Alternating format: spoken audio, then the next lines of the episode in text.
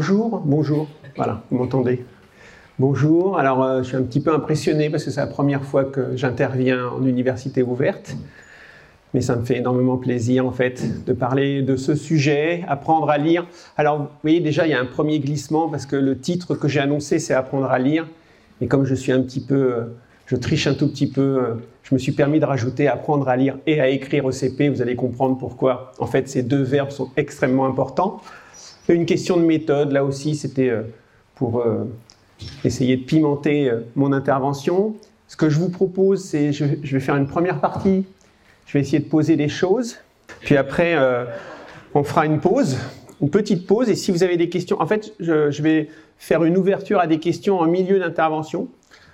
parce que c'est peut-être plus facile pour vous aussi de me questionner sur ce qui vient de se passer et je ferai la deuxième partie. Voilà, c'est un peu la proposition que, que j'ai faite. Euh, là, il n'y a pas grand-chose. Il y a mon nom, il y a mon laboratoire, nouvelle orthographe. Euh, j'en parlerai pas ce soir, mais j'applique la nouvelle orthographe qui date de 1990. Donc, euh, je ne sais pas si elle est nouvelle, mais en tout cas, je l'applique. Donc, c'est pour ça, peut-être qu'il y a des erreurs orthographiques dans ce que je vais vous proposer, mais il y a peut-être aussi des choses qui sont liées à la nouvelle orthographe. Donc, ne, ne m'agressez pas. J'essaierai d'expliquer s'il y a des questions. Voilà. Euh, le plan que je vais vous proposer, ben, il est lié à une approche que je nomme didactique. Moi, je suis un didacticien du français.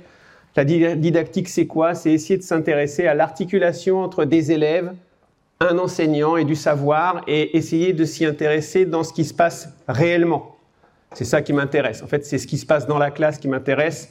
Je fais beaucoup de, de recherches qu'on appelle descriptives parce qu'avant de proposer des solutions, il faut bien comprendre les réalités, et les réalités sont extrêmement complexes. C'est pour ça qu'il n'y aura pas de solution simple ce soir. Je m'en excuse d'avance. Euh, voilà, j'ai prévu cinq points. Mon arrêt va se situer après le point 2. Donc, euh, je vous parlerai de l'apprentissage de la lecture. Déjà, c'est un enjeu social. C'est jamais simple dès qu'on parle d'apprentissage à la lecture et de l'écriture, surtout au CP. Il se passe beaucoup de choses, vous devez le savoir. Hein. Les médias s'enflamment très vite aussi autour de ça. Donc, je vais essayer de poser deux, trois petits points. Et le point 2 qui va suivre immédiatement, c'est pour pouvoir parler de quelque chose, il faut évidemment clarifier les notions que l'on a à manipuler. Et très souvent, c'est ce qui me met des fois hors de moi quand je regarde la télé, parce que j'entends à première vue des gens plutôt performants qui disent des grosses bêtises parce qu'ils ont oublié de bien poser les notions. Donc, qu'est-ce que c'est qu'apprendre à lire et à écrire? Ça, ça, sera, sera la question que je pose. Puis après, on parlera de la syllabe, parce que c'est quelque chose qui est un peu central, vous allez le voir. C'est ce qui fait un peu polémique. Donc, on va parler de la syllabe, et là aussi, on va essayer de bien la décortiquer pour savoir de quoi on parle. Puis ensuite, je parlerai un tout petit peu du fonctionnement des manuels de CP. Il faudra quand même qu'on fasse la différence entre qu'est-ce que c'est qu'une méthode et un manuel. Des fois, on confond un peu les deux. Et euh, je finirai avec une seule diapo pour vous dire que le sujet est en débat, qu'il y a des choses sur lesquelles il y a des consensus qui ont été fabriqués, mais il y a encore des choses qui sont en questionnement. C'est normal puisque c'est compliqué. Il n'y a pas de solution simple. Voilà le plan que je vous propose. Et on commence tout de suite par ce premier point qui est, dès qu'on parle d'apprentissage de la lecture et de l'écriture, parce que j'ai rajouté l'écriture, c'est un enjeu social. C'est tellement un enjeu social qu'en principe, un enseignant du premier degré qui débute, on ne lui donne jamais une classe de CP, parce que l'on sait bien que si on lui donne une classe de CP, il y aura beaucoup de pression, les parents vont vite savoir qu'il est débutant, et donc beaucoup d'inquiétudes vont se construire autour du débutant. Donc on, aime mieux lui donner un CM2 et je ne suis pas sûr, en tant que formateur et chercheur, que ça soit si simple que ça, le CM2 par rapport au CP. J'essaierai euh, de l'expliquer euh, plus précisément. En tout cas, c'est une question passionnelle, euh, souvent politisée, et c'est un sujet d'angoisse pour les parents, et c'est normal que ça soit un sujet d'angoisse pour les parents, voire même, regardez ce que je vous ai mis là comme extrait, je vous le lis, il faut dans toute période difficile trouver un bouc émissaire. La méthode globale est aujourd'hui responsable de tous les maux dont souffre l'école. Ah, c'est fort. Hein si les enfants lisent moins bien qu'autrefois, c'est la faute à la méthode globale. Ce texte a été écrit par une personne qui s'appelle Célestin Freinet, dans un texte qui s'appelait La méthode globale, cette galeuse, c'est-à-dire ce texte à 64 ans. Au moins, vous découvrez qu'il y a une forme de continuité dans deux choses, que le niveau baisse, à première vue il baisse tout le temps, et qu'à première vue c'est assez simple, au moins en CP, de dire on a le coupable. C'est la méthode globale. Célestin Freinet se défendait parce qu'il avait une démarche qui n'était pas la méthode globale, qui était une démarche qu'on appelle plus naturelle. Mais là aussi, je donnerai quelques précisions. Ce qui est amusant, c'est que, ben, je ne sais pas si c'est amusant. Le 9 décembre 2022, le ministre actuel de l'Éducation nationale était interviewé et il a à nouveau parlé d'une forme d'opposition entre une méthode globale et une méthode syllabique. Il a même dit qu'il n'y avait pas de, euh, je note bien, oui, il y avait très peu de données précises sur les méthodes. Alors, je, je vais mettre un peu en porte-à-faux parce qu'il y a des données précises sur les méthodes. On continue. Donc, il y aurait une opposition entre global et syllabique. Sauf que cette opposition est archaïque, elle est dépassée. Aujourd'hui, la nouvelle opposition qui apparaît quand même, c'est qu'il y aurait des méthodes syllabiques et des méthodes syllabiques strictes. Par vue, il y a une religion plus forte que l'autre. Parce qu'en fait, la méthode globale, on va régler le problème, ça n'existe pas en France. Mais vous allez voir pourquoi. Une méthode globale, c'est une méthode qui où jamais on va apprendre aux élèves une correspondance entre des lettres et des sons. Ça n'existe pas en France. Parce que les programmes sont clairs, il faut absolument apprendre les correspondances entre des lettres et des sons, et les enseignants du premier degré sont en général très respectueux des programmes qu'ils ont à mettre en œuvre. Alors, la variable méthode est souvent mal définie. De quoi parle-t-on? Pour y répondre, ben, on va passer tout de suite au point 2. On va clarifier les notions. Qu'est-ce que c'est qu'apprendre à lire et à écrire?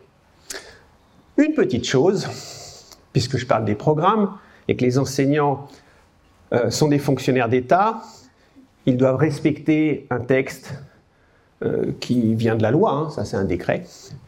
Et ce cadre institutionnel aujourd'hui, hein, les collègues qui enseignent le CP aujourd'hui doivent respecter ce cadre institutionnel, c'est le BO numéro 31 du 30 juillet 2020, voilà, c'est facile à trouver. Et ce qu'il faut juste savoir, c'est que les programmes et les attendus, ce que l'on doit faire avec les élèves, ce que l'on doit leur apprendre, est construit selon des cycles.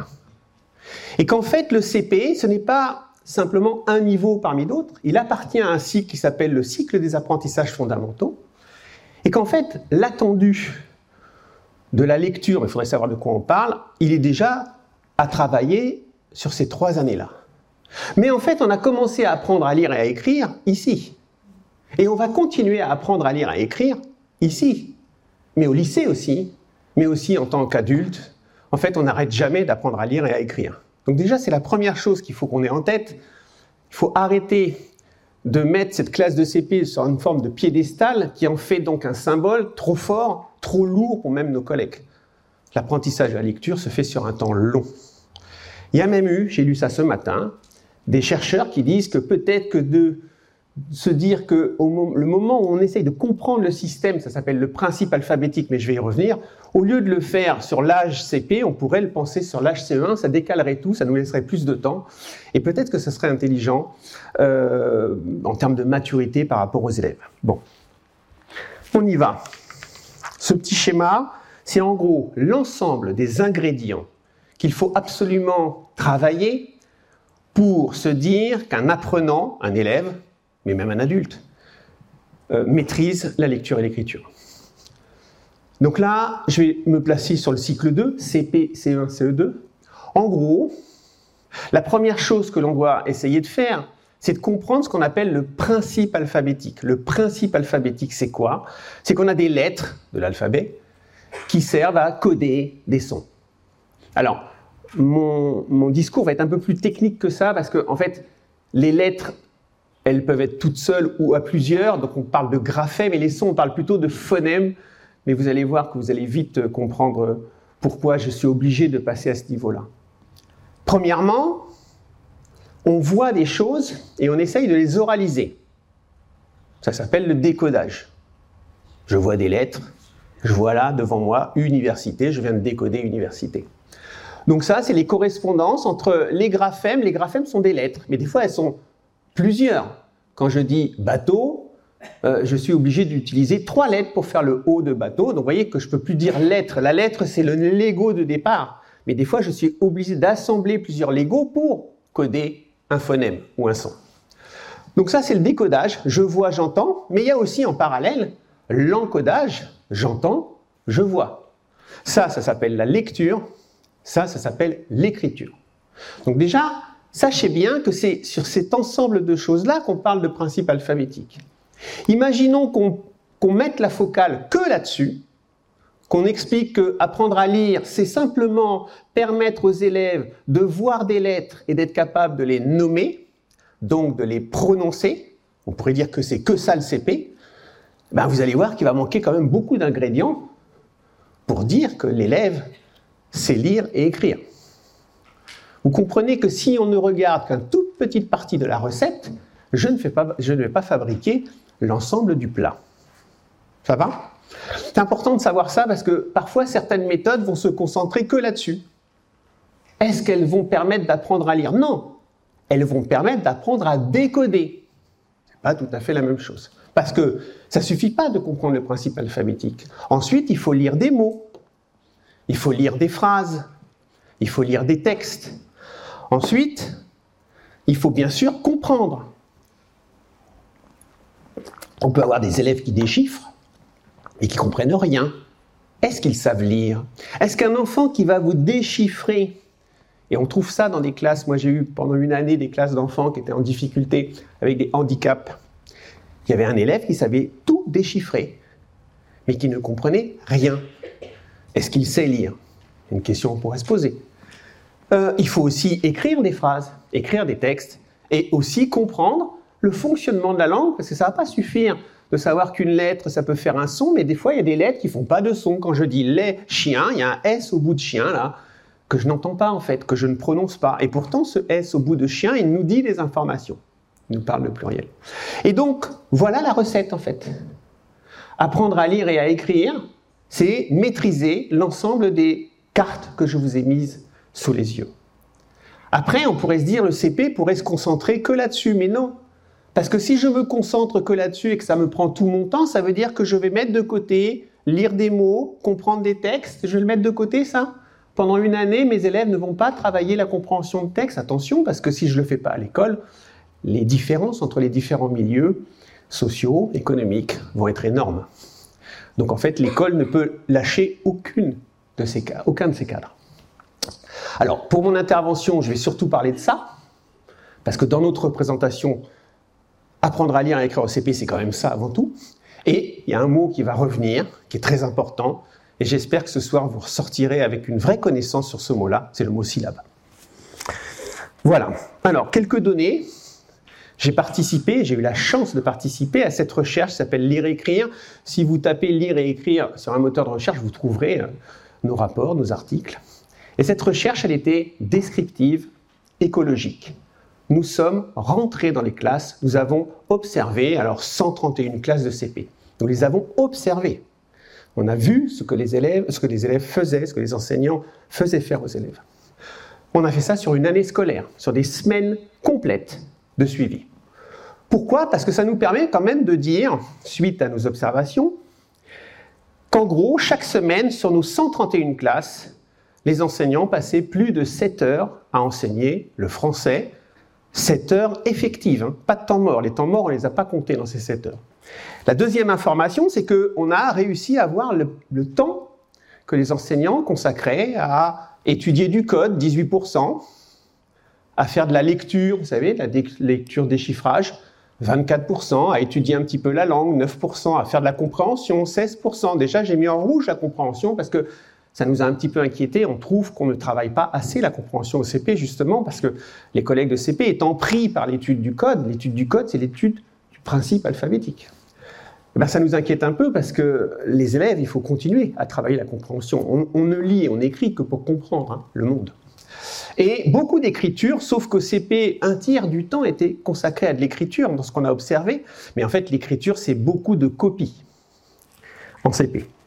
Si je continue à regarder, à explorer notre recherche, on a découvert qu'il y avait du temps qui était consacré chaque semaine à étudier le code, Il y avait du temps qui était consacré chaque semaine à encoder, c'est-à-dire j'écoute et j'essaye d'écrire ce que j'ai entendu. Ça déjà, ça nous faisait 1h39 de moyenne, 54 minutes de moyenne, et aussi du temps à la lecture à voix haute. La lecture à voix haute, vous l'avez la représentation, c'est du déchiffrage. On fait déchiffrer des choses. Et vous vous rendez compte que quand vous additionnez tout ça, ben en gros, 40% du temps des classes que nous avons observées travaillaient le code, travaillaient ce principe alphabétique.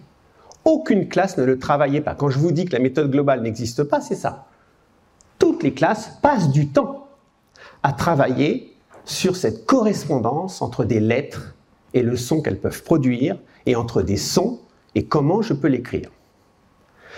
Donc le problème, c'est pas de savoir si des collègues font ou font pas, puisque les collègues font. Le problème, c'est de savoir comment ils font, parce qu'à première vue, certaines classes étaient plus efficaces que d'autres dans euh, la montée en compétence des élèves.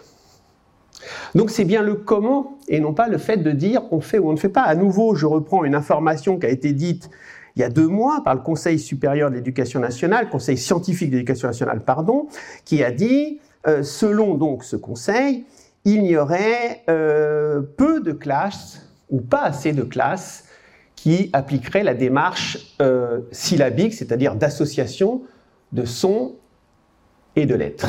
Ben, en fait, c'est c'est pas ce que nos recherches disent en fait. Ils y passent beaucoup de temps.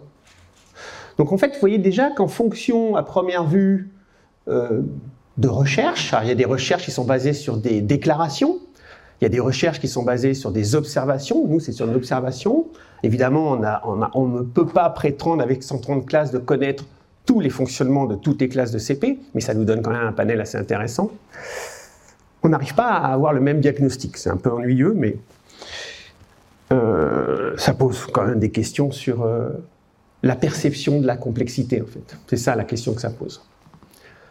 On continue. Maintenant, je vais vous expliquer cette relation entre phonème, ce qu'on entend, et graphème, ce qu'on écrit, avec une double flèche, parce que quand j'entends et que je dois écrire ce que j'entends, ça s'appelle l'écriture, et quand je vois quelque chose d'écrit et que je dois le prononcer dans ma tête ou à haute voix, ça s'appelle la lecture. Cette relation, elle n'est pas si simple que ça quand même. Quand je vois une lettre et que je veux la sonoriser, on imagine qu'on est un petit élève de 6 ans, on ne maîtrise pas bien les choses. À 6 ans quand même, parce qu'en maternelle ils l'ont travaillé, ils connaissent les lettres. Et on a un petit garçon ou une petite fille qui voit la lettre A dans un mot qu'il essaye de déchiffrer. Évidemment, il est rassuré parce qu'il voit un A et il se dit, ça fait A. Sauf que quand on voit un A, on n'a qu'une chance sur deux que ça fasse le son ou le phonème A.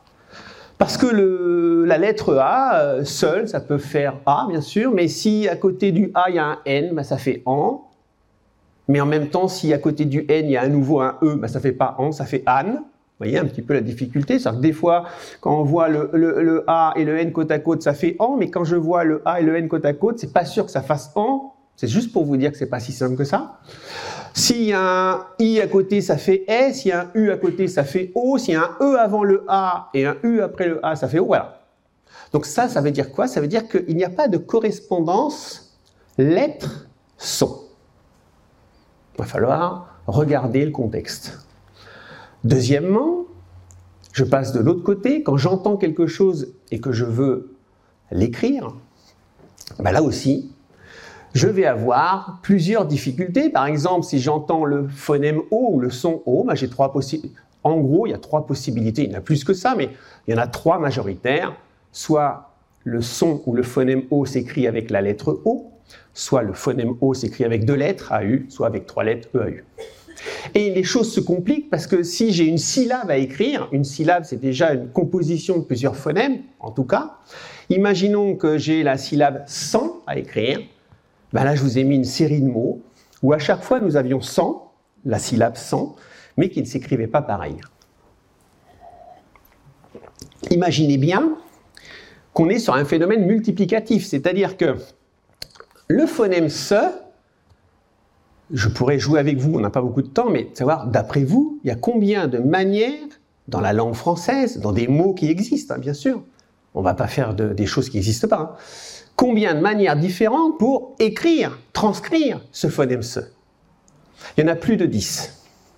Évidemment, tout n'est pas au même niveau, mais il peut y avoir un S, deux S, un C, CCD, SC, un T, comme dans récréation. Il peut y avoir STH, comme dans asthme. Il peut y avoir un X, comme dans 10, etc., etc. Il y en a 10. Non, il y en a au moins 10, on peut en trouver un peu plus. Pour faire le phonème en, c'est plus facile, il y en a 4. Bah ça, ça s'appelle des statistiques. En gros, quand l'élève ne connaît pas le mot et qu'il doit écrire sans dans un mot qu'il ne connaît pas, il a 40 possibilités au minimum si on n'a l'a pas aidé. En fait, faut l'aider. Hein. Parce que 40, une chance sur 40, ça sent l'erreur. Surtout que les élèves en difficulté vont toujours chercher les, les manières d'écrire les phonèmes un peu compliquées. Parce que euh, c'est comme ça, les pauvres. Ok? Donc vous voyez déjà que rien n'est symétrique dans cette affaire. Lire a un fonctionnement spécifique, écrire a un fonctionnement spécifique, c'est la même langue. Hein. Et juste pour finir, j'avais le, le, Jean-Émile Gombert, qui est un psycholinguiste, qui nous explique qu'en fait, chaque langue va avoir un fonctionnement différent dans le rapport entre comment j'entends, comment j'écris, quand je vois, comment j'entends. Euh, l'italien, par exemple, il y a une trentaine de sons, de phonèmes, et il y a 32 graphèmes pour les écrire. C'est ce qu'on appelle une langue transparente. On n'est pas loin de se dire, pour tel phonème, c'est telle, telle lettre ou groupe de lettres, apprends par cœur. L'anglais, c'est un autre monde, 40 phonèmes, 1100 manières de les écrire. On voit bien que là, le fait de commencer par travailler sur des mots entiers est la méthode la plus efficace parce que si on doit tout le temps recomposer les mots avec autant de possibilités, vaut mieux utiliser ce qu'on appelle la mémorisation orthographique ou on appelle aussi ça l'instance directe. Le français, alors Jean-Émile Gombert est lyonnais, donc il y a 35 phonèmes nous, les Parisiens, on a 36 phonèmes. Si on est dans une autre région, on peut en trouver 37. D'accord? Il, y a des jeux de langue. Hein. Pourquoi les, Lyonnais ont un phonème de moins? Parce qu'en en fait, eux, ils disent eh. Il n'y a pas er. Les Ardéchois, c'est pareil. Donc, il y en a un de moins. Mais dans tous les cas, qu'il y ait 35 ou 36 phonèmes, il y a en gros 130 manières de. On sent une forme de, régularité, mais quand même, il y, a quelques, il y a quelques dangers orthographiques. Dangers. Il y a quelques risques orthographiques. Voilà déjà pour le cadre. Alors, comment fonctionne le principe alphabétique? Le principe alphabétique, il fonctionne sur un Lego qui s'appelle la lettre. Nous avons 26 lettres pour essayer de transcrire 36 phonèmes. Voyez déjà que ça ne va pas. Hein. Il va falloir bricoler. Et en plus, on peut, avec ces lettres, utiliser des signes. On peut mettre un accent grave, aigu, accent circonflexe, tréma, on peut mettre aussi une petite cédille. Donc ça nous fait 26 lettres plus 5 signes, et avec ces 26 lettres et ces 5 signes, on arrive à transcrire tous les phonèmes de la langue française. C'est ce qu'on va en fait apprendre au CP et au CE1 et encore au CE2. Je vous rappelle qu'il va falloir se dégager un tout petit peu de cette classe CB, CP symbolique. On va essayer de faire ça tranquillement, au rythme aussi des élèves, de leur maturité. Euh, on a trois ans pour le faire. en fait, on a trois ans pour mettre à plat le principe alphabétique qui a déjà été travaillé en maternelle. D'accord? Trois ans. C'est quoi le principe alphabétique? Ben, C'est un, la lettre a un nom et un ordre alphabétique. Le nom peut nous poser un problème, parce que la lettre B dans l'ordre alphabétique s'appelle A, B, elle s'appelle B, mais quand je fais un son avec B, c'est pas B que ça fait. Parce que si je mets B et O, ça fait beau. Donc, euh, vous voyez, déjà, le nom de la lettre peut poser des problèmes à des élèves. Hein. Deuxièmement, elle a des valeurs sonores, c'est-à-dire que le A, comme je le disais tout à l'heure, peut faire le A, le phonème A, mais le A peut faire O, etc. Donc ça peut être une valeur ou plusieurs valeurs, ça dépend des lettres. Il y a des lettres qui sont simples. Hein. Quand je prends la lettre B, ça fait B. C'est facile ça. Par contre, quand je prends la lettre C, ça peut faire ce, ça peut faire que, et ça peut même faire che si je mets un H à côté. Vous voyez? Euh, Les lettres ne sont pas toutes pareilles dans les mêmes équivalences. Et enfin, on n'oublie jamais qu'une lettre, il y a un tracé. Je fais partie de ces didacticiens qui pensent qu'il faut continuer à tracer, à faire des gestes graphiques. Ça fait partie aussi de l'apprentissage et la mémorisation. Vous voyez, je ne suis pas grand adepte d'utiliser trop vite le clavier. Tracer les lettres, c'est aussi d'une manière kinesthésique les, les attraper. Donc voilà euh, le principe. Alors j'ai fait une petite synthèse pour que on soit bien d'accord comment ça fonctionne le principe alphabétique. Si vous êtes capable ce soir ou demain de réexpliquer mon premier carré, vous avez compris. Un mot, isolé, est composé au moins d'une syllabe, mais il peut être composé de deux syllabes. Alors deux syllabes, c'est bateau, de trois syllabes, lavabo, on peut aller à quatre syllabes, à cinq syllabes. Alors souvent, on dit que le, mot le plus long de la langue française serait anticonstitutionnellement. Ben là, on a neuf syllabes. Les syllabes étant ce que j'entends. On est bien d'accord. Hein. Derrière le mot syllabe, entendez bien, c'est la syllabe. Je suis obligé de dire orale parce qu'à l'école, il y a une tradition d'une syllabe écrite, mais en fait, la syllabe écrite n'existe pas. C'est la syllabe, la syllabe, c'est spouf. C'est, vous savez, nous, on a un appareil là, c'est, un genre d'appareil euh, phonatoire avec un diaphragme qui tire le poumon et tac qui relâche. Et en fait, c'est comme un, système d'accordéon. Puis après, on a plein de choses. On a une gorge, on a les cordes vocales, on a la langue, les dents, le palais supérieur, inférieur, le nez. Et avec ça, on arrive à faire à peu près les 36 phonèmes de la langue française.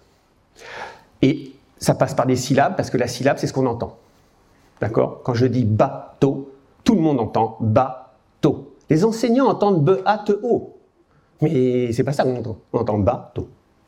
Donc déjà, un mot isolé composé d'au moins une syllabe, c'est obligatoire. Et ça va jusqu'à 9 syllabes si on accepte qu'anticonstitutionnellement soit le mot le plus long de la langue française. Deuxièmement, quand je prends une syllabe et que je l'isole, dans une syllabe, il y a au moins un phonème, un son, c'est obligatoire. Un son, il peut y en avoir deux phonèmes, quand je dis bas, il y a deux phonèmes ou deux sons. Hein. Le, mot phonème et son, euh, ce soir, ça sera la même chose. Quand je dis bras, il y en a trois, bra, etc. Ça peut aller jusqu'à, dans une syllabe, on peut avoir jusqu'à six phonèmes. Quand je dis script, l'écriture script, ce que re i peut te. Vous voyez que cette syllabe-là, elle est costaud. Hein. Euh, chaque phonème se transcrit avec un graphème. Un graphème, ça peut être une lettre, deux lettres, trois lettres, avec des accents ou pas. Euh, voilà, c'est ce que j'ai mis. Et à un phonème, on peut avoir plusieurs graphèmes. Quand je dis le phonème O, il y a trois manières de l'écrire, au moins. Et une lettre, la lettre, c'est le Lego de base, peut être impliqué dans plusieurs transcriptions de phonèmes. Ça va? Voilà, c'est comme ça que ça marche, le principe alphabétique. C'est ça qu'il faut apprendre, comprendre au cycle 2. Quelques exemples. Voilà, bateau ou bras. Ben, bateau, on a un phonème consonne, un phonème voyelle, c'est ce qu'on appelle dans notre jargon CV. Et dans bras, on a B, R, A, on a un phonème consonne, un autre phonème consonne et un phonème voyelle. Et ben le modèle des, des, syllabes que je vous montre là, ça représente 80% de nos syllabes. Vous prenez tous les mots de la langue française, vous avez 8 chances sur 10 pour que la syllabe qui décompose n'importe quel mot soit composée d'un CV ou d'un CCV. D'accord? Euh, encore une diapo et je fais un premier arrêt.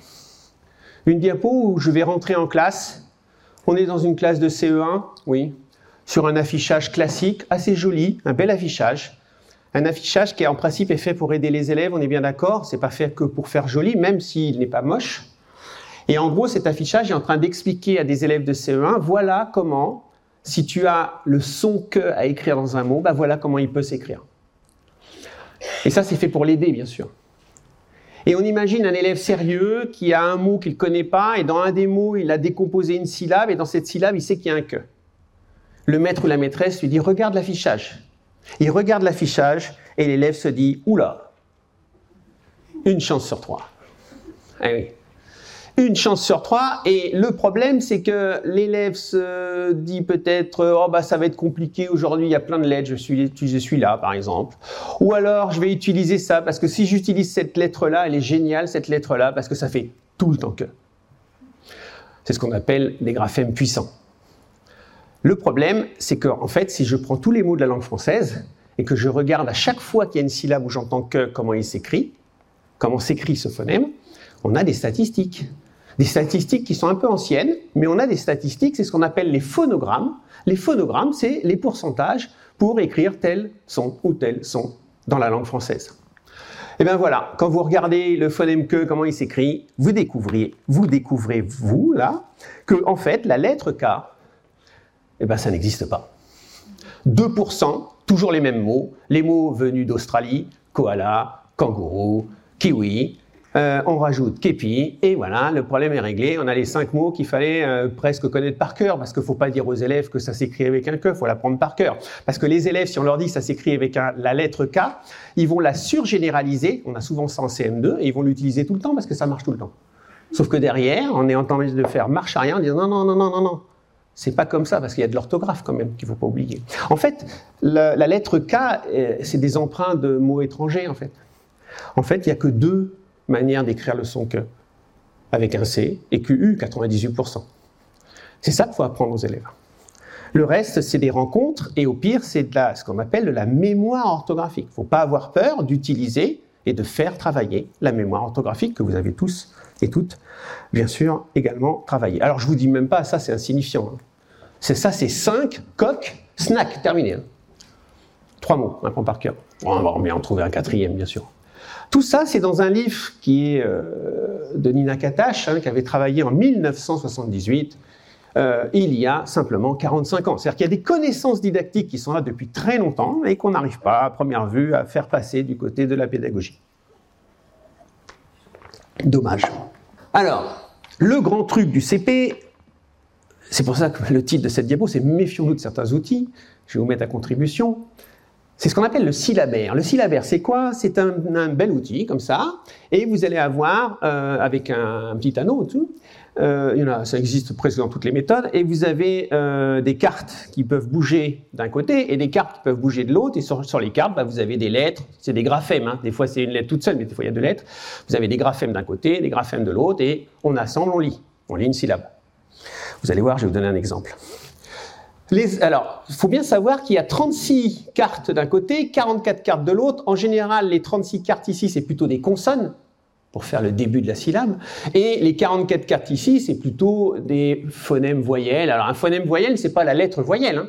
Ça peut être un E, un O, un O, U, un O, N, un O, I, N, etc. Tout ce qui peut faire, en fait, une sonorité. Ça va, ça euh, J'ai calculé, ça fait 1584 possibilités il n'y a pas 1584 syllabes. Hein. Donc là, il y a un truc qui est un peu bizarre, c'est qu'on va faire lire à des élèves des trucs qui n'existent pas. même vous, vous allez le faire. Euh, les auteurs de ce syllabaire précisent que l'on fait lire la syllabe, ok, et tout de suite, ils rajoutent quelque chose qui est très important, je suis complètement d'accord avec les auteurs, on trouve oralement un mot qui comprend cette syllabe.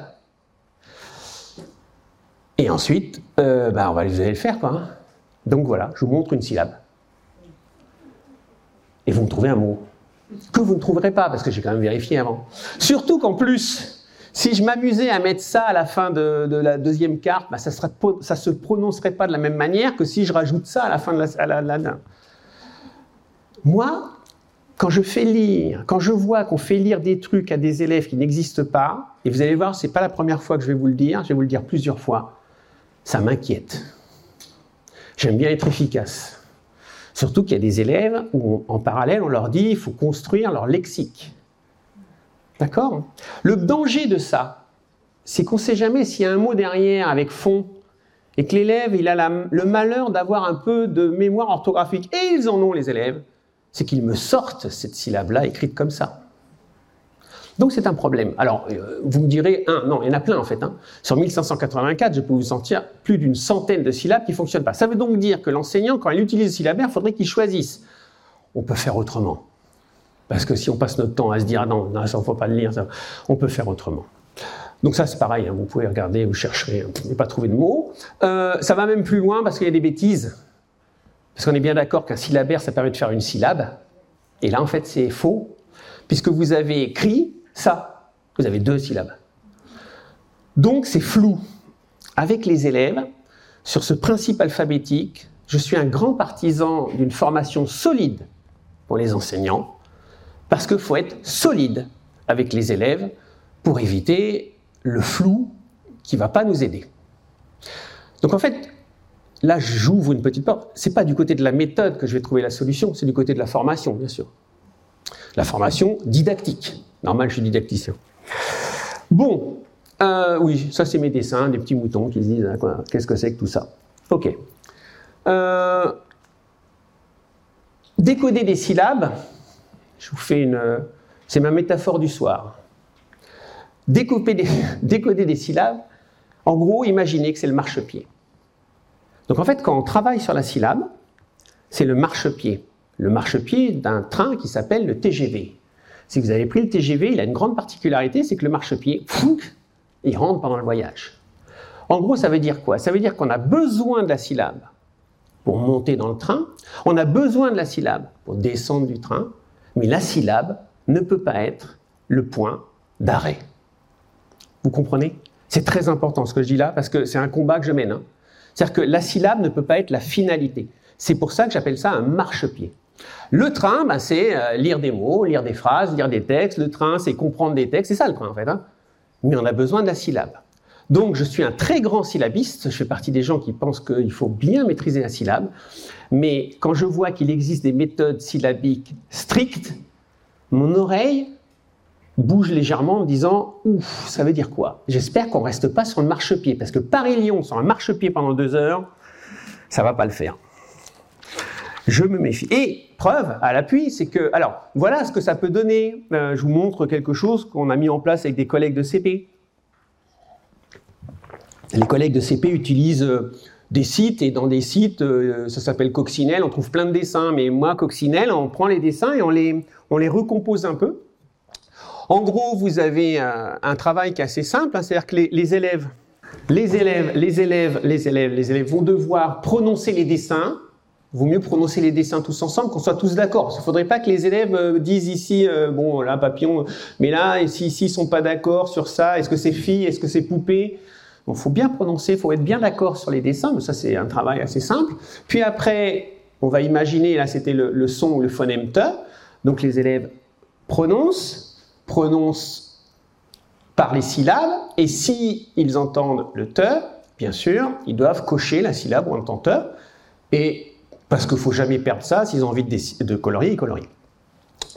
Donc ça donne ça. Pan, ta, long.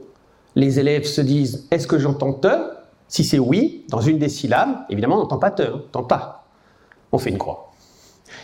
Bon, dans une classe de CP, je suis en octobre, hein, il y a déjà, déjà des élèves. Déjà, ça, c'est l'attendu de tout le monde. Mais il y a des élèves qui peuvent déjà écrire ta. Parce que le A, c'est le premier phonème qu'on fait, le te, on est en train de le travailler, ta, on peut l'écrire.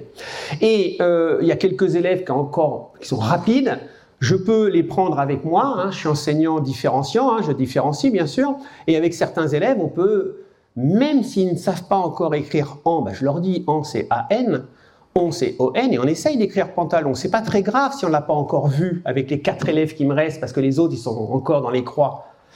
Bon, quand j'écris le mot, j'aime bien écrire le déterminant avant parce que comme ça, on construit même le concept syntaxique du nom. pantalon, on dit un pantalon. Et voyez, même si on n'a pas encore vu ce graphème-là, et même si on n'a pas encore vu ce graphème-là, c'est pas très grave, parce que euh, l'avantage de la découverte du principe alphabétique, c'est qu'à un moment ou à un autre, c'est ça qui est génial, on perd le contrôle. Parce que les élèves, tac, par observation, par comparaison, ils comprennent. Et quand ils ont compris, ils n'ont presque plus besoin de vous, ils sont capables de trouver les graphèmes qu'on n'a pas encore fait. C'est assez extraordinaire ça, hein, quand on est en CP. Souvent on dit ça arrive vers décembre, janvier, mais il y a des élèves, ça peut arriver plus tôt, bien sûr. Euh, on dit bien aux, quatre élèves qui ont écrit pantalon avec le maître sur leur petite ardoise qu'on va l'écrire pour tout le monde au moment de la, mise en synthèse quand même, hein, parce qu'on ne va pas se garder pantalon que pour nous. On ne sait jamais si les autres ont aussi envie d'écrire pantalon. Le seul risque que j'écris, que je prends quand les élèves écrivent pantalon, c'est que justement, il mémorise orthographiquement le mot pantalon. Ça va comme risque? Ça va. Ok, alors attention, hein, i, po, tam. On entend le te dans tam, syllabe très compliquée tam. Hein. Il y a beaucoup de choses à entendre. Évidemment que là, autant pantalon, on l'encode. Hippopotame, on l'encode pas. Hein. Hippopotame, ils n'ont pas le droit de l'écrire. Déjà, on ne sait plus s'il y a un H, un Y, un P, un 2P. Mais si vraiment les élèves disent, mais nous on voudrait, parce qu'on veut écrire une histoire avec hippopotame, pas de problème. Le maître ou la maîtresse vérifie quand même sur le dictionnaire, parce que les 2P, les 1P, euh, déjà il n'y a pas de Y. Hein. J'ai des collègues qui pensent, des, étudiants des fois ils pensent qu'il y a un Y, qu'il n'y en a pas. On écrit hippopotame au tableau, on met un devant, et les élèves, puisqu'on fait la copie tout le temps au CP, s'ils veulent utiliser le mot hippopotame dans leur histoire, qu'ils l'utilisent. Vous voyez, moi je bloque pas là-dessus.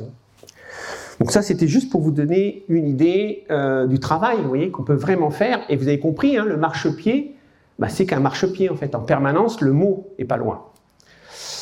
Il faut clarifier, il faut expliciter. Quand on parle de syllabe, bah, la syllabe, c'est pas un mot. mot le mot, bah, ça représente, il y a un référent, c'est pas la même chose. La syllabe, c'est pas la même chose que le mot. Hein. encore un autre exemple pour vous montrer que c'est important, la clarification. On a une page d'écriture en CP au mois de janvier. Euh, bon, déjà, les modèles ne sont pas extraordinaires. Donc, quand les modèles ne sont pas extraordinaires, les modèles ne respectent pas euh, les tailles. Donc, il ne faut pas s'étonner que l'élève qui écrit à partir du modèle qui ne respecte pas les tailles ne respectera pas les tailles. Hein. Un autre, euh, on ne peut pas faire mieux que le modèle. Sauf s'ils corrigent le modèle, mais ils ne le font pas. et on voit bien que le but de ces écritures proposées par l'enseignant ou l'enseignante, c'est cette accroche graphique entre le B et le L ou le B et le R. Pas facile. Ok, pourquoi pas. Le problème, c'est que à l'écrit, euh, le point d'appui, c'est le mot. Donc, ça veut dire que ce truc-là, bleu, là, pour vous, c'est pas un mot bleu. Le problème, c'est quand je prononce bleu à des élèves de CP qui ne maîtrisent pas encore l'orthographe, pink, eux, c'est un mot. Donc, euh, j'ai un problème là. C'est-à-dire qu'il ne faut pas que je leur mette une syllabe sous les yeux puisque bleu, c'est une syllabe, bru, pour les élèves, c'est une syllabe, pour nous, ça pourrait être un mot, bon, bah là, c'est un mot, bras, pour les élèves, c'est un mot, mais en fait, c'est une syllabe. Vous voyez ce que je suis en train de dire, c'est qu'il n'y a pas de clarification entre la syllabe et le mot. Il faut dire aux élèves, on va écrire des mots. Je rappelle que quand on écrit, on mémorise, et quand on écrit des mots, on prend le risque qu'ils mémorisent des mots. Ça va, je prends le risque. Donc on se retrouve comme ça avec des syllabes écrites euh, qui ne sont donc c'est pas l'arrêt. Donc là là on est sur une syllabe c'est l'arrêt donc ça va pas. Donc bah, le mieux c'est au lieu d'écrire bleu on écrit le blé. voilà. Et je, je, continue à travailler mon accroche. Bah, bru, bah, j'écris la brume. Après, on trouve d'autres mots. Hein. Alors, ils, n'écriront que deux fois, mais c'est pas très grave. Comme ils écrivent, euh, comme euh, c'est pas en écrivant quatre fois qu'on écrit mieux. C'est vraiment en réfléchissant sur l'accroche, la hauteur. Bon, bah bon, euh, vaut mieux le mettre dans une petite structure syntaxique, c'est bon. Comme ça, ils sauront peut-être un jour écrire C, parce qu'ils ne savent écrire C. Euh, bah, bras, on a compris le problème, il hein. ne faut pas mettre bras comme ça. Hein. En gros, il ne faut pas faire écrire une syllabe bras comme ça euh, en écriture.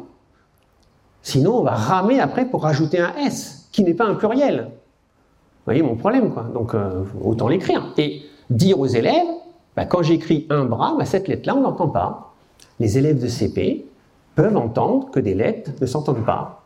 Ils peuvent vous demander pourquoi aussi. Bah, pas de problème, un brasse, brassière, tout ça s'explique. Hein. Bon, etc. Vous voyez, quand j'explique qu'il faut absolument que la syllabe soit le marchepied pour atteindre le mot, les phrases, le texte, mais pas l'arrêt. Je suis très inquiet, et vous allez le voir tout à l'heure, là, bientôt, avec ces méthodes qui me mettent la syllabe en finalité. En fait, c'est ça que je suis en train de vous préparer. Allez, on va voir. Alors, j'ai pas la prétention de faire une typologie de tous les manuels de CP parce que la France est dans un cadre qu'on appelle la liberté pédagogique, la liberté éditoriale plutôt, puisque depuis Jules Ferry, 1881 et quelques, euh, Jules Ferry était, euh, était, confronté en fait à, une, à un foisonnement d'ouvrages pour les écoles et en fait, ils se sont dit avec son directeur des écoles, on n'a que trois solutions. Soit c'est le ministère qui dit ça c'est bien, ça c'est pas bien. Soit le ministère monte une commission un peu compliquée où on essaye de voir. Soit on dit allez, on va faire confiance aux enseignants. Les enseignants sont peut-être capables, collectivement, de regarder la liberté éditoriale et de choisir leurs outils. Jules Ferry, 1880, dit c'est pas l'outil qui va permettre de faire l'artisan, c'est l'artisan qui va utiliser son outil. C'est assez fort ça. Hein. En Suisse, c'est pas le cas. Hein. En Suisse, ils ont un, manuel imposé. En Belgique, il y a une commission ministérielle qui dit ça c'est bien, ça c'est pas bien.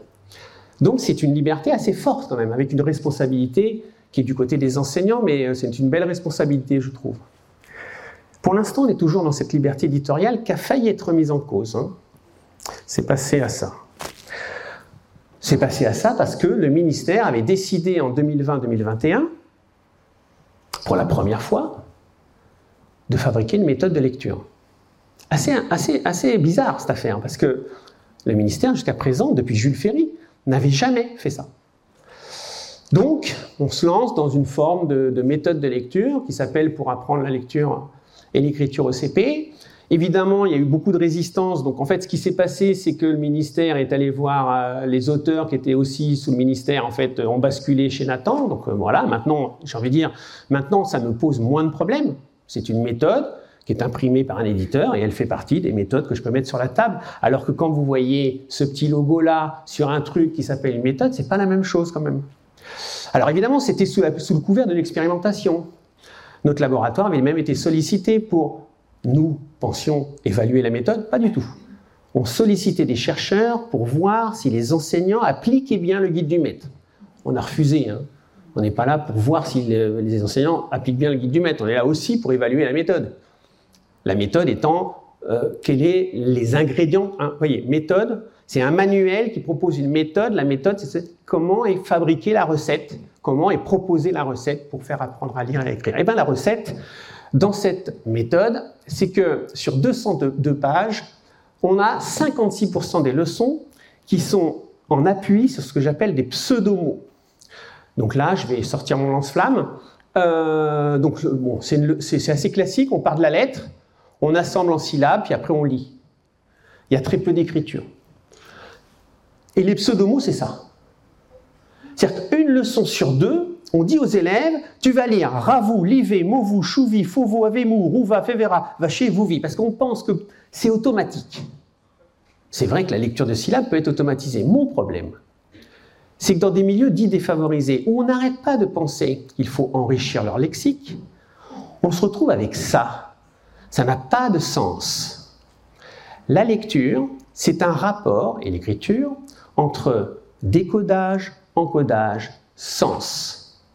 Il n'y a pas d'automatisation. L'automatisation, va se construire dans ce rapport au sens. Là, euh, vous me trouverez, hein, j'ai réagi plusieurs fois là-dessus, parce que parce qu'en fait, ça m'inquiète. Ça m'inquiète parce que les élèves, c'était André Ouzoulias, qui était aussi de notre université, qui est décédé maintenant, qui disait attention, quand les élèves imprègnent comme ça en lecture, voire en écriture, si on leur fait écrire aussi des pseudomots, eh bien, ils vont mémoriser. Et quand les élèves disent, mais je connais pas, moi, til, ou pyramo, mais il y a plein d'autres mots qu'ils connaissent pas, donc ils vont dire, je le connais pas, parce que le mot existe, mais je le connais pas. Non, le mot n'existe pas, mon pauvre. Mais on ne te l'a pas dit. En fait, il ne faut pas. Moi, je suis. Voilà, là, je viens de poser mon cadre didactique. Je pense qu'il ne faut pas faire lire des pseudomots aux élèves. Il faut leur faire lire des mots. Il faut leur faire écrire des mots en appui sur les syllabes. Donc ça, c'est pour moi une diapo importante parce que, parce que là, il y a une forme d'idée qu'on va euh, euh, automatiser la syllabe. Non, on n'automatise pas la syllabe, on, apprend à l'assembler, la, on apprend à l'écrire, on apprend à la déchiffrer. Mais euh, sinon, ben, on tombe dans le, ben, le, risque du syllabaire de tout à l'heure aussi, c'est-à-dire de lire des choses qui n'ont pas de sens pour les élèves. Cette méthode-là, qui est préconisée par le Conseil scientifique de l'éducation nationale, alors elle est préconisée parce qu'ils ont fait, eux, une recherche de leur côté, mais qui est une recherche sur la base du déclaratif des enseignants. Donc euh, moi j'y mets une toute petite réserve. Et ce déclaratif est mis en, relation avec les évaluations que le ministère propose, sauf que les évaluations que le ministère propose évaluent certaines choses de la recette, mais pas tout. Et comme par hasard, les méthodes syllabiques, comme je vais vous montrer, fonctionnent bien parce qu'en fait, elles correspondent exactement à ce qui va être évalué. Mais ce qui va être évalué, c'est ça que je discute en fait. C'est une preuve, mais c'est une preuve simplement d'une partie de la compréhension de la recette. Donc c'est un problème quand même. Voilà. Alors c'est ça.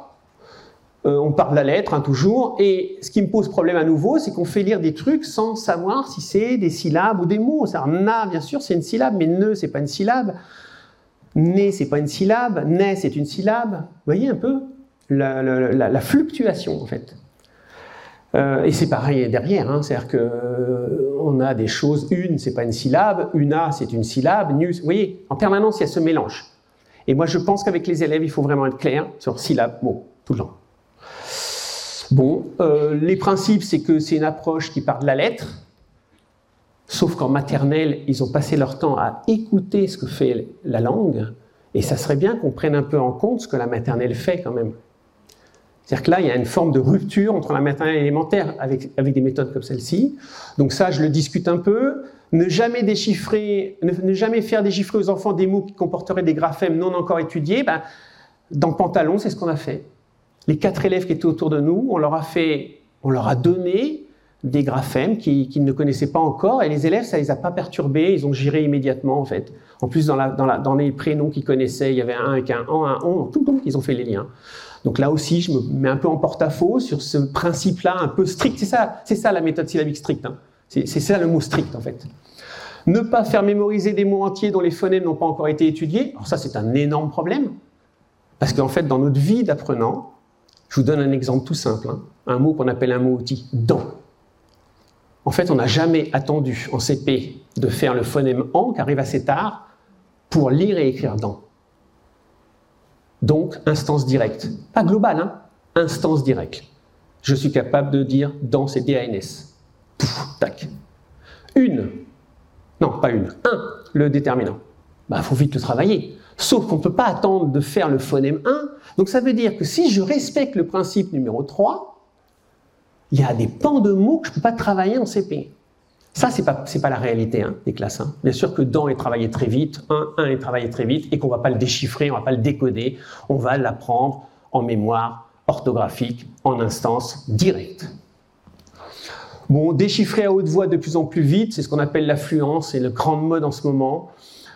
Nous qui sommes formateurs, on voit des choses qui nous posent problème. Les élèves sont en train de se faire une représentation que lire, c'est lire le plus vite possible avec un chronomètre au bout du bras. C'est pas ça, lire. D'accord? À nouveau, on est dans l'automatisation.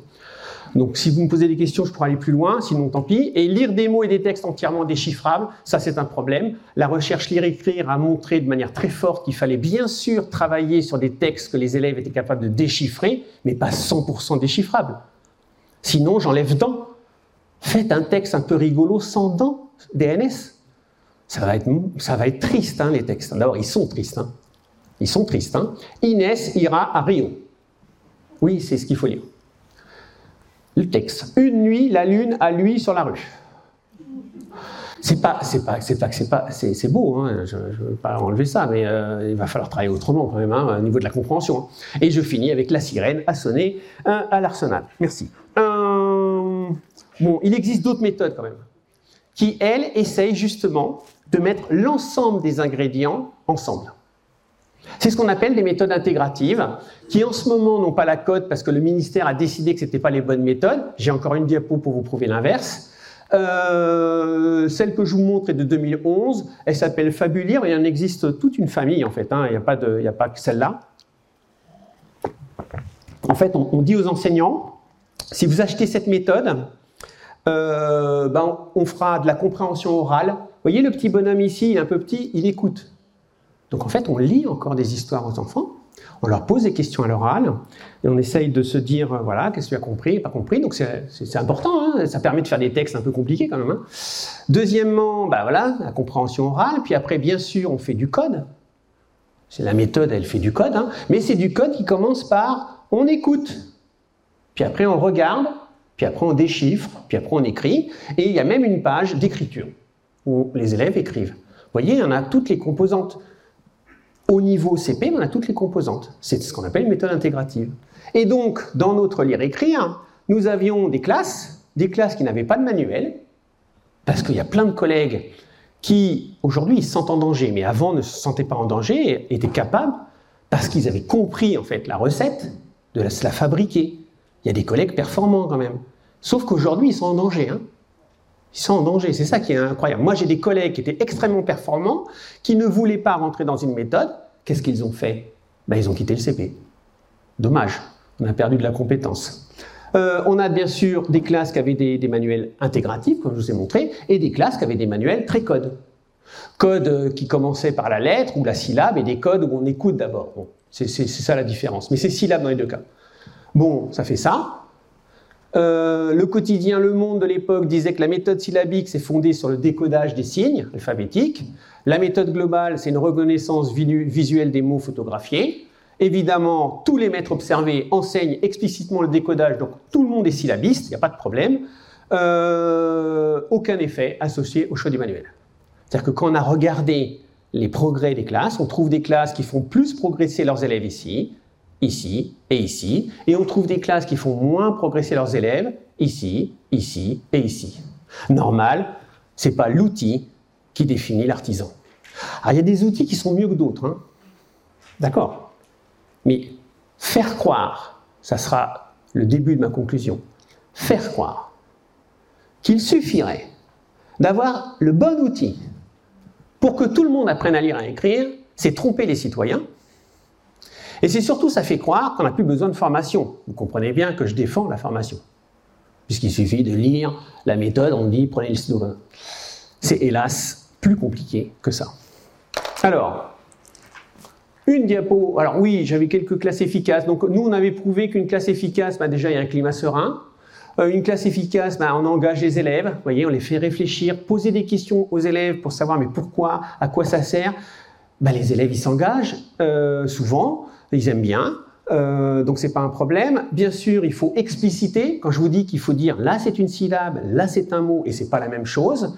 Il faut évidemment planifier l'étude du code. Hein. Euh, on fait pas n'importe, on va pas commencer par O qui s'écrit AU, O ou AU. Bien sûr, on commence par des choses simples. Là aussi, si vous posez la question, j'ai des, données plus, précises. Faut bien sûr avoir des textes qui soient suffisamment déchiffrables mais ça ne veut pas dire 100% déchiffrable, faut pas non plus exagérer. Faut écrire, écrire, écrire faire écrire les élèves très vite. Il faut lire à haute voix, bien sûr. Il faut euh, bah, fréquenter la littérature jeunesse, parce que c'est là qu'on trouve un peu de motivation, c'est là qu'on peut rêver, c'est là qu'on peut imaginer, c'est là qu'on peut voyager. Et euh, faut faire euh, comprendre les liens, c'est-à-dire qu'il faut que les élèves comprennent que quand je lis, je fais des choses, mais quand j'écris, je fais des choses que j'ai quand même appris là, que ce que j'apprends là, ça me sert là, etc. Et raisonner sur la langue quand je vous disais qu'à un moment ou à un autre, il faut vous dire aux élèves pourquoi il y a des lettres qu'on n'entend pas, à quoi elles servent? C'est très important et on peut le faire très très tôt. Donc ça, c'était ça qu'on avait prouvé. Vous voyez déjà j'ai pas une seule solution à vous proposer, j'en ai plusieurs. Et euh, il nous reste quelques questions. Un, l'importance de travailler le langage oral. On sait que c'est une question fondamentale en didactique et pour l'instant, on a on a des réflexions, hein, mais l'organisation efficiente, euh, si un collègue me dit mais comment je fais pour travailler l'oral et que ça soit efficace, je ne peux pas répondre aussi facilement que ça. Mener des activités sur le code et sur le sens, ça on le sait, ça fait partie des acquis, on ne, lâche ni l'un ni l'autre. C'est pour ça que je refuse les pseudomots, parce que les pseudomots n'ont pas de sens, donc ça me pose problème. Par contre, il y a un équilibre à trouver hein, entre, euh, bien sûr qu'au début de CP, on va beaucoup travailler sur le principe alphabétique, mais il ne faut pas abandonner la compréhension en parallèle. Euh, un apprentissage du code qui doit être systématique et explicite, c'est ce que déjà les enseignants font. Euh, mais quelle articulation entre il y a Ouzoulias qui disait, quand un élève a des difficultés à comprendre en fait comment fonctionne la lettre pour qu'elle devienne un graphème et qu'elle code un son, ben, il disait faites-les écrire. Un élève qui a du mal à lire bonjour par exemple, parce que c'est dur de dire bonjour, parce que l'élève s'il est tout seul, son premier réflexe c'est d'assembler deux lettres. Donc on a le mot bonjour, il est devant les yeux, il doit le lire, il va faire beau. Et son cerveau va dire ouf, je sais ce que ça veut dire. Donc il est rassuré il met le N, bonne. Il se dit, bon, ça va, je gère. Puis après, il y a bonne jo, là, il commence à. Bonne jour. Et là, il dit, encore un mot que je ne connais pas. Parce qu'il faut que l'enseignant soit à côté. Il faut que l'enseignant lui cache et lui montre ce qu'on appelle l'empant. Il doit lire trois lettres et non pas deux. Puis après, il doit en lire quatre. Donc ça, c'est pas simple. Eh bien, Ouzoulias dit, bah, faites-le écrire déjà. Parce que bonjour, il va taper les syllabes bonjour, et de fait, il va être dans une autre démarche qui lui permet à nouveau de mieux comprendre le principe alphabétique. C'est-à-dire que l'écriture est un énorme moteur de compréhension du principe alphabétique, et dans les méthodes que je vous ai montrées, que je critique un peu, on fait très peu d'écriture. On oublie alors que les programmes disent de le faire. Dernière question, la place de l'écriture, j'y suis. Les tentatives d'écriture et la question de l'orthographe des mots, elle est tout le temps posée. Euh, il ne faut pas avoir peur d'aller assez vite sur de la mémorisation orthographique, ne pas penser que les CP vont tout déchiffrer, parce que déjà nous, c'est pas comme ça qu'on a fonctionné, et que très vite, il y a des mots qu'on ne déchiffre plus.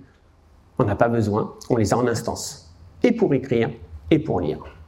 Voilà. Euh, voilà. Maintenant, dans un deuxième moment, je peux à nouveau répondre à vos questions. Merci en tout cas de votre écoute.